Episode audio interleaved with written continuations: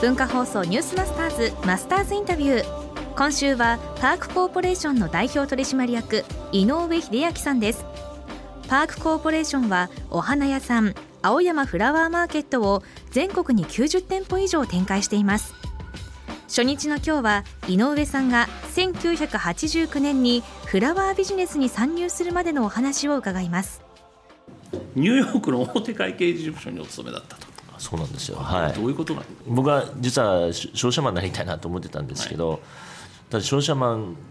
だとなんかこう独立しようともなかなかできないんで海外を飛び回りながらかつまあ独立しようと思ったらできる商売何かなとかっていうその条件面みたいなところで、まあ、会計事務所に入ったんですよね。僕は大きく人っていうのはこう右脳的な人と左脳的な人いると思うんですよもう感覚で生きていく人と頭脳で生きていく人といると思うんですけど僕はやっぱ感覚で生きていきたい方なんですよね。にもかかわらずやっぱり会計事務所って左脳の極致みたいな仕事なんでその右脳的な人間が左脳的な仕事を取ったっていうのがこれ間違いだったなって今にして思えばあの感じてるんですけど、まあ、その時は分からなかったですけどね。何年ぐらい？まあでも僕はもう1年ちょっとで帰ってきちゃいましたよね。これはなんで？ちょっとなんか息苦しいって言いますかね。でこれをずっとやり続けるのは僕はちょっと人生の無駄遣いだなみたいに思ってまずはやめようって感じでもうやめちゃいましたね。で日本に戻ってこられますよね。はい。次やることは決まってなかったってことですあのイベントの企画会社みたいなのを立ち上げましたけど、はいうん、それもなんか辞めるための口実として無理やりえいやってやっちゃったぐらいで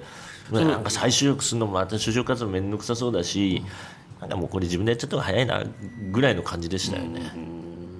そしてお花ということにどうやったら結びつくんですか？で最初今言ったようにこうイベントの企画とかやってたんですけど、はい。イベントやった時にキャッシュがボーンと入ってきてまだ準備期間キャッシュ入ってこないんですよね。である本を読んでたらそのイベントとか仕掛ける会社っていうのは例えば電鉄系だったりとかねバス会社とかを持ってて要は日銭がちゃんと回ってるんだと、で経営の安定性っていうのがあったところがそういったものを仕掛けていくから非常に、まあ、何か例えばねタレントさんが来ないとか転勤が崩れたって言っても大丈夫なんだってそれ1本しかなかったら非常にこれはリスクの高いビジネスだっていうのをちょっと言われて。じゃあやっぱうちもこうね日銭部門を1個作るしかないなっていうような本当最初は打算的に、じゃあ日銭商売なんだって言った時にちょうどあの日経新聞なんかスクラップとかやってるとあの大阪で花博ってあったんですよ。はいましたね。であの前だったんで、はい、これから花の時代だとかねなんかいっぱい出てきててそれでちょっと知り合いがね花屋の娘がいたんでちょっと俺花市場一回行ってみたいんだけど連れてってくんないって言ってそれでポロッと行ったのがきっかけなんですよ。ね。どうでしたか？花市場行ったらもうめちゃくちゃ安いんですよね、はい、なんか僕らが青山あたりでねバラとか1本1000円とか買ってんのに、うん、市場行ったらねなんか150円とかなんかもう本当安く売ってんですよこれをねなんか倍ぐらいで安くったら俺でも買うんだから世の中買う人いるんじゃないの？っていうぐらいの感じで。でその場で赤バラを50本ばかし買っていって。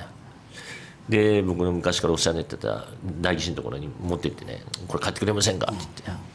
お前こんな安いものを開くのか?」とかって言われて、うん、俺見てないから分かんないですよ。ちょっと見てみてくださいよ」ぐらいの話で始まったんですよ。第1号店っていうのはどこになるんですか？でそれからねだからしばらくもう無店舗でやってた無店舗でやった、うん、ただ僕ら在庫持ってないんで、はい、急にね今日あそこに届けてくれって言われてもできないわけですよ、でそういう声があまりにも来たんでこれはちょっとやっぱね非常にもったいないんでじゃあ店舗ぐらい構えてもいいかなってことでで青山で1店舗それこそあの階段の踊り場みたいなところでね、始めたんですけどね今週はパークコーポレーションの井上代表なんですけどこのパークコーポレーションのネーミングは、はい、ニューヨークのセントラルパークニューヨークにニューヨーク時代に見ていたセントラルパークのパークから取った。で最初のお店の第1号店が青山、うん、青山の表参道がまさにフィフスアベニュー。という感じなんじゃないでしょうか、はい、いろいろなヒントが詰まった今週のマスターズインタビューお楽しみに聞いてくださいね。はい。このマスターズインタビューはポッドキャストやラジオクラウドでもお聞きいただけます。文化放送ニュースマスターズの番組ホームページをご覧ください。明日もパークコーポレーションの代表取締役井上秀明さんのインタビューをお送りします。マスターズインタビューでした。